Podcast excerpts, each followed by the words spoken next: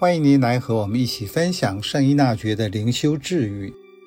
六月十一日，那些先天有福、后天也努力的世界之子，在热切欲显主荣上，也会比较成功。由人的观点看，天赋才华很重要，但后天的努力也不可或缺。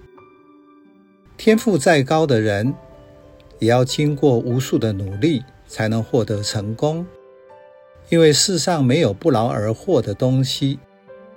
如果有，那就是天主的恩宠。天赋高的人成功的机会较高，但如果因此而自恃，不愿再努力，最终也会跟平常人一样平淡无奇。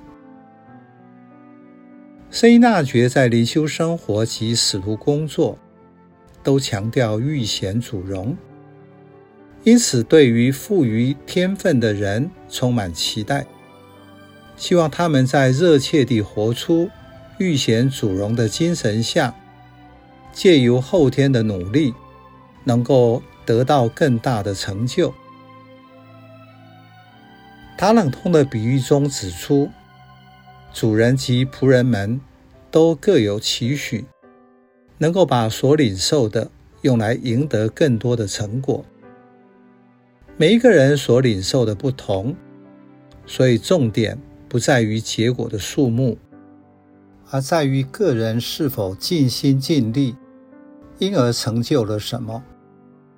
现在神学的解释是，天主的恩宠从受造时，就在你的天分里，因此在自然的基础上，你是怎样的人，如何善用自由，天主就会在你身上怎样工作。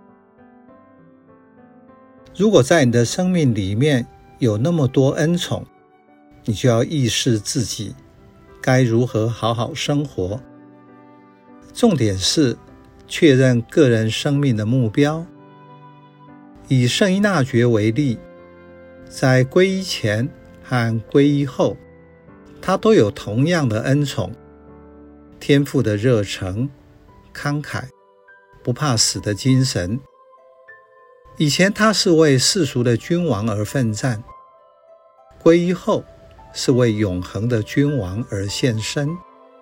这些是一致的。重点是他怎么样用。用在哪里？